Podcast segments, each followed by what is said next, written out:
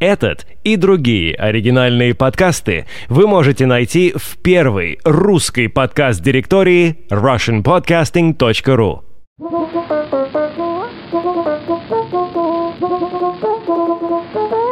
Были подозрения, что перековка никогда не кончится, как те тысячи боев, что позади. Пальцы, обреченные защищать, не справляются с синтетикой, пластмассой и краями конвертов. Сигарета после каждого пуска.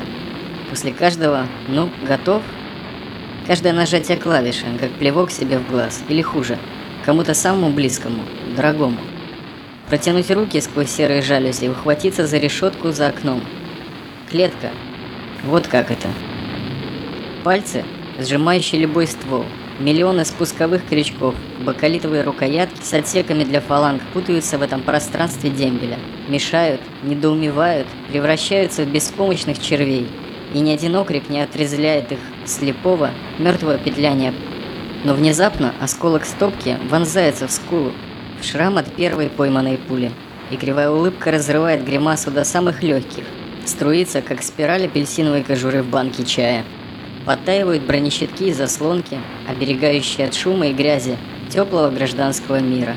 Порванные края застарелой жести превращаются в лепестки изумительного цветка, который не имеет тени, тончайший, всепоглощающий аромат тишины, побега, взлета за флажки. Цветок из пальцев, мгновенно источающий солнечный яд, отпугивающий страх и отвращение, ваши скромные подарки чужеродному вам теплу.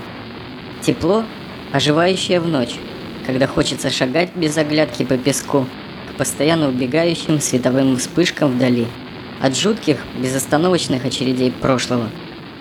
Жизнь так прекрасна в промежутках между эпизодическими проверками на прочность, и песчинки ненависти, зла и гнева не скрипят на зубах, не застревают в глазах, застилая бревнами яркий, ласкающий свет –